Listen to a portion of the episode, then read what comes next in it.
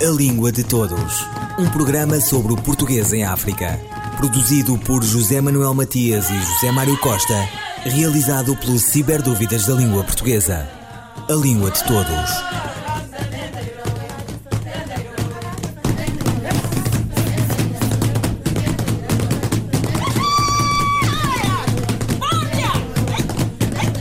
O português tornou-se em novembro de 2018 uma das dez línguas ensinadas na Escola Internacional das Nações Unidas, um estabelecimento de ensino privado fundado em 1947 em Nova York, onde estuda a generalidade dos filhos dos funcionários da ONU. Trata-se para já de um projeto piloto que será avaliado a cada seis meses e que fica a dever-se aos esforços conjuntos de Portugal e do Brasil, mas cuja continuidade dependerá da procura que a nossa língua tenha na escola.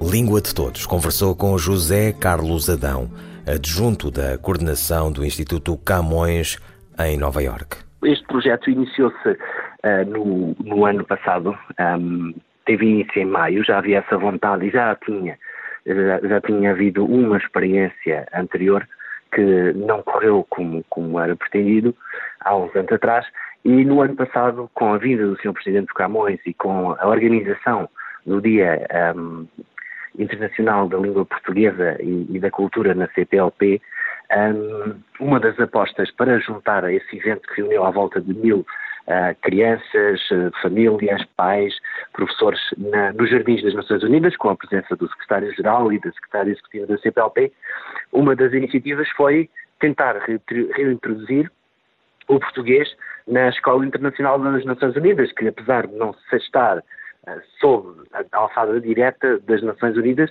é, tem no Conselho de Curadores uh, diplomatas e o, o, o principal uh, responsável é o Secretário-Geral. E, portanto, um, foram iniciados contactos com a escola para reintroduzir o português, sendo uma das línguas mais faladas do mundo e que não tinha até o momento presença na, nessa escola. E falou de uma experiência anterior que não correu muito bem. O que é que se passou? Anteriormente, penso que houve, ah, por volta de 2011, uma experiência em que o ensino um, começou uh, nessa escola. Uh, também, como neste momento o que temos é extracurricular, uh, ambicionando no futuro uh, passar curricular. Um, e por razões que eu desconheço, até porque não, não estava cá, as aulas terminaram e não houve, a partir daí, vontade de reabrir essas aulas. Neste momento, este projeto que foi iniciado é uma parceria entre Portugal e o Brasil. Uh, a escola tem alunos portugueses, mas também tem muito mais alunos de origem brasileira, por parte dos ambos os pais, por parte dos pais também, e que estão interessados a aprender, como creio que outros alunos de, que frequentam a escola estariam interessados a aprender português desde o início também. Então, o êxito desta iniciativa está nessa cooperação entre Portugal e Brasil? É um dos pilares de, de, desta iniciativa, é que seja uma iniciativa que congrega a vontade de todos os países da, da CPLP. Aliás, uh, Cabo Verde também esteve presente na assinatura, que agora tem a presidência da CPLP, esteve presente na assinatura do protocolo e manifestou todo o apoio à iniciativa que um, tanto Portugal quanto o Brasil estão empenhados. Portanto, uh, apesar de ser lecionado por um, por um professor um, com, que detém a variante do português europeu, é em coordenação com uma professora de uma universidade americana de origem brasileira que fará o, o equilíbrio entre ambas as variantes para que os alunos tenham o perfeito conhecimento de quais são as semelhanças e diferenças entre uma e a outra. Mas não haverá depois algum conflito? Não, um, penso que não. Uh, aliás, o facto de ambos conviverem com as duas variantes torna-os ainda mais informados e mais sensíveis àquilo que, que une ambas as variantes, a de português do Brasil e a de português de Portugal. Europeu. E, e para quando? As aulas começaram em novembro, estão a decorrer desde novembro já. Uh, estão divididas em três níveis. O nível para os alunos mais dos, da escola dos, dos, primeiros anos, portanto são alunos com de 5 até 8 anos, num, num, grupo. Um segundo grupo com alunos um, entre os 12 e os 14. E um terceiro grupo com alunos que já estão no, no, no ensino secundário com 15 anos, a sua grande maioria. E quantos alunos ao todo? Ao todo tínhamos 20 inscritos, para já temos 16 a frequentar as aulas. O que, para iniciar, é um número que esperamos que chame, quer durante este ano, quer sendo que isto é um projeto piloto, no próximo ano que as coisas sejam uh, avaliadas e que vejamos qual é a, a, melhor forma de continuar este projeto. E o que é que justificou essa desistência desses quatro alunos? Não, os alunos não chegaram a aparecer às aulas, portanto foram identificados, manifestaram interesse inicialmente, mas depois, creio que por razões de outras atividades extracurriculares que terão ao mesmo tempo, não apareceram às aulas mas aqueles que, que, se inscreveram efetivamente e que apareceram desde o primeiro dia que frequentam as aulas e que não, não têm um grau de, de, de faltas muito elevado. Ou seja, creio que daquilo que tenho, o máximo de, de, faltas que esses alunos tiveram foi não, não estar presente numa aula por razões de saúde. De resto, têm, têm estado presentes em todas as aulas. Como referiu, uh, para já é, a língua portuguesa é uma língua extracurricular. Acredita que vá fazer parte do currículo oficial da, da, da Escola Internacional das Nações Unidas? Eu, eu acredito que sim. É um trabalho que tem que ser feito e é um trabalho que tem que ser bem feito num, neste projeto piloto que não só uh, dê uh, confiança às famílias para que façam da sua parte os pedidos para que a escola insira o, o português, mas que a escola também uh, veja que é uma das línguas que deverá estar incluída no currículo, porque a quinta mais falada uh, inclui-se entre as oito línguas que estão a ser ensinadas, certamente. E, e os alunos estão satisfeitos? O projeto está a correr bem? Sim, o, os alunos têm, têm, recebido por parte dos, dos pais um, ecos muito positivos, uh, por escrito, a, a manifestar o, o interesse que os alunos estão a ter a frequentar as aulas. Uh, todos eles, já, a grande maioria, ou seja, a aula de dois, um, falam português em casa e, portanto, isso ajuda, ajuda bastante a que um, o tipo de ensino que é feito seja já com outro nível de, de de fluência e com outro tipo de direcionamento para, para assuntos mais uh, focados, quer gramaticalmente, quer assuntos culturais uh, mais profundos que, do que se não tivessem o, o, nível de proficiência em português que têm já neste momento. Este pode ser considerado mais um passo uh, para que a língua portuguesa se torne um dia língua oficial das Nações Unidas, como língua de trabalho? Bem, eu não, não serei a melhor pessoa para lhe responder, mas uh, espero bem que sim. E, e, gostaria muito que assim fosse uh, também. Para o próximo ano, uh, quais são as expectativas que tem? Neste momento está a ser feito o trabalho em conjunto com o Brasil, será elaborado um currículo conjunto para, para este tipo de cursos e futuramente esperamos que as aulas continuem e se cada vez mais próximas do, do, das aulas curriculares, melhor. Uh, esperamos continuar, certamente. E esse currículo uh, estará concluído quando? Portanto, estará concluído no final deste ano. E também no final deste ano será feita uma avaliação que será apresentada às, uh, às missões, ao Camões e à missão do, do Brasil aqui nas Nações Unidas, um relatório que será elaborado por ambos os professores. Uh, como referiu, uh, este, os alunos que frequentam neste momento a língua portuguesa nesta escola são alunos descendentes em que os pais falam o português, são de países onde a língua portuguesa é oficial. Existe também por parte de outros alunos interesse em aprender o português? É, essa é uma das portas que nós pretendemos abrir e que será colocada um, à escola. Este ano optámos para já por não uh, criar ainda uh, esse, esse, curso de, de, para alunos não, não, que não tenham contacto algum com a língua, mas é um dos pontos que pretendemos uh, apresentar à escola para que se crie um curso para alunos que queiram aprender português como língua estrangeira. José Carlos Adão, adjunto da coordenação do Instituto Camões em Nova York, sobre o português começar a ser ensinado na Escola Internacional da ONU.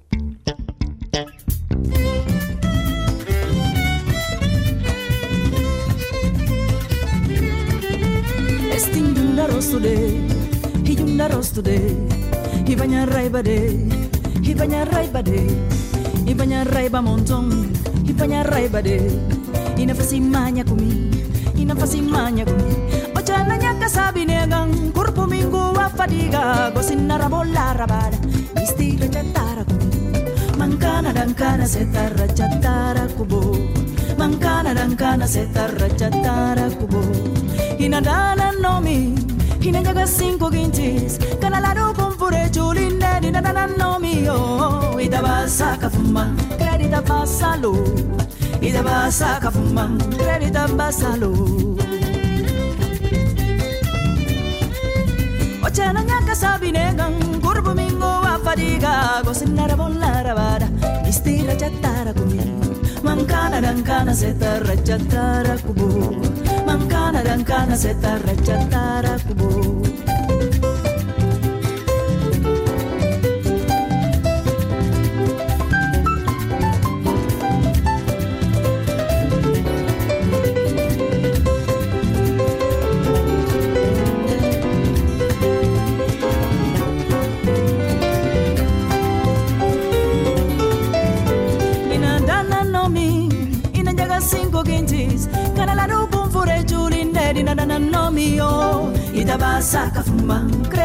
basalo.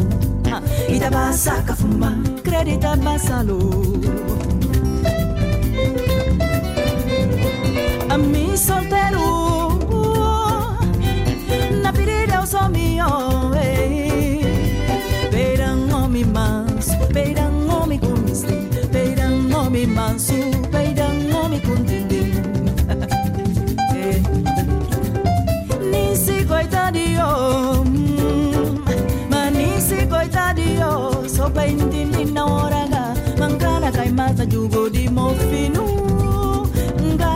para de kumoja aundi mankana kai mas na jugo di mo finude ngana data para de kumoja aundi estin junda rostude hi junda rostude hi banya raibade hi banya raibade hi banya raiba monton estin junda rostude hi banya raiba monton estin rosto de Ah, Ibanya raiba montón Estin yunda rosto de Eh, Ibanya raiba montón Estin yunda rosto de Ah, Ibanya raiba montón Estin yunda rosto de Cachatara, Eneida Marta. Um, dois, três, e... A crónica de Sandra Duarte Tavares com dicas sobre como elaborar um bom e-mail. Na crónica de hoje, irei partilhar 5 dicas para que possamos escrever um e-mail profissional eficaz. Na verdade, escrever um e-mail objetivo, claro, rigoroso, interessante e que cause uma boa impressão no leitor é uma missão difícil, mas é possível. Eis então a dica 1. Defina o seu destinatário. Para quem vai escrever? Esta é a pergunta central à qual deve responder antes de começar. É em função de quem nos lê que nós escolhemos as formas de saudação, as formas de despedida, o registro linguístico apropriado, bem como as palavras certas e eficazes com vista a nós alcançarmos o objetivo comunicativo porque de facto as palavras são a matéria-prima da comunicação e nós escrevemos sempre com um objetivo, com uma intenção. Portanto, conhecer o nosso interlocutor é o primeiro passo para escrevermos um e-mail eficaz. Dica número 2. Escolha a fórmula de saudação adequada. Se não conhece a pessoa para quem está a escrever, então opte pela fórmula de saudação mais formal, excelentíssimo senhor, associada ou não a um título académico ou honorífico. Se escrever para um interlocutor que conhece, mas com quem não tem confiança na intimidade, poderá usar as fórmulas prezado, estimado, caro. Prezado Miguel, estimado Miguel, caro Miguel. Se pelo contrário conhece bem a pessoa para quem escreve, poderá saudar essa pessoa com um caloroso bom dia, como está. Não se esqueça de que, a seguir a qualquer fórmula de tratamento, é sempre delicado escrever o primeiro e o último nome da pessoa quer se opte por um tratamento mais formal ou menos formal, é unânime que todos nós gostamos de ser tratados pelo nosso nome. E agora vamos à dica número 3. Diga muito em poucas palavras. Um e-mail eficaz é aquele que consegue captar a atenção do leitor logo no primeiro parágrafo ou nos dois primeiros parágrafos. Portanto, Nunca comece o seu texto contando a história emblemática da empresa ou as conquistas dos anos anteriores, pois arrisca-se a ser ignorado.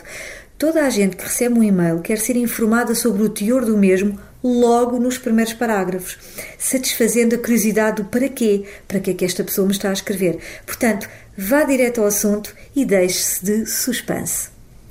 Dica número 4. Termine com impacto.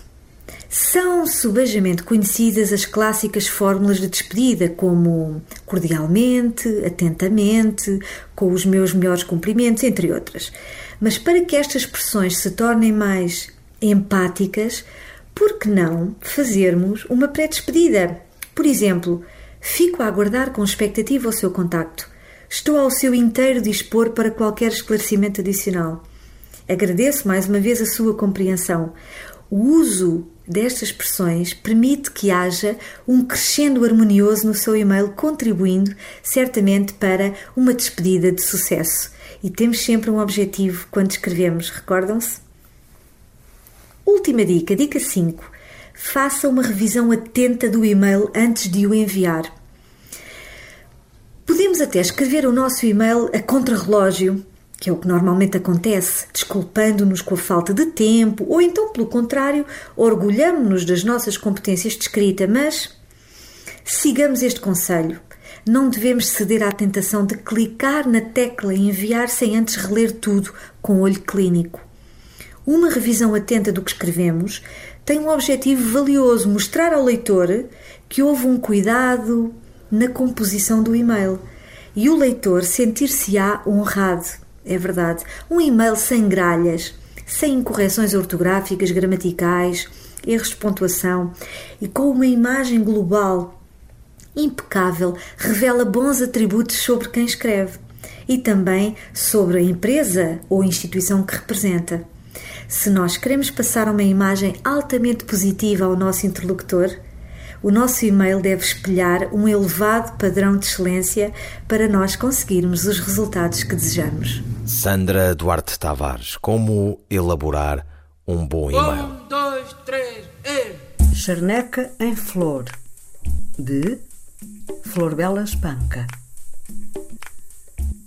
Enche o meu peito no encanto mago, o frêmito das coisas dolorosas sob as urzes queimadas nascem rosas.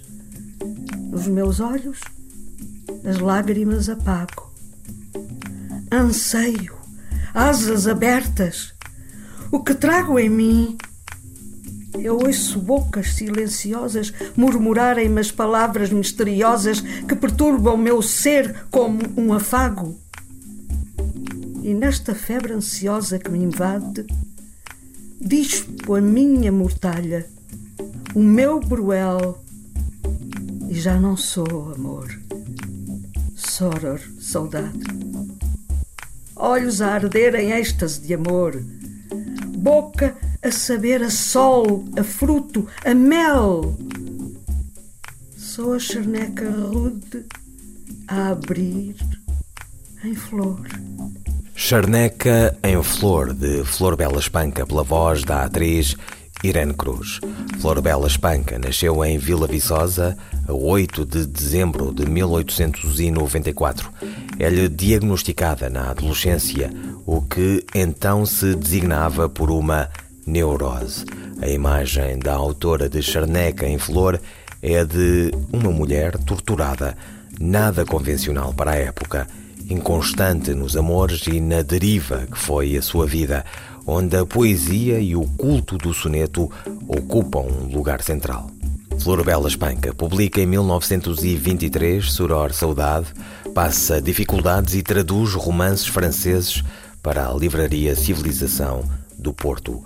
Outra vez em Lisboa, Flor Bela Espanca começa a escrever o seu Diário do Último Ano.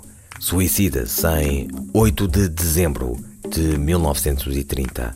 Ouviram Língua de Todos, as despedidas de José Manuel Matias, José Mário Costa, Luís Carlos Patraquim, Miguel Roque Dias, Diogo Alcobiu e Miguel Vatarquel. A Língua de Todos, um programa sobre o português em África.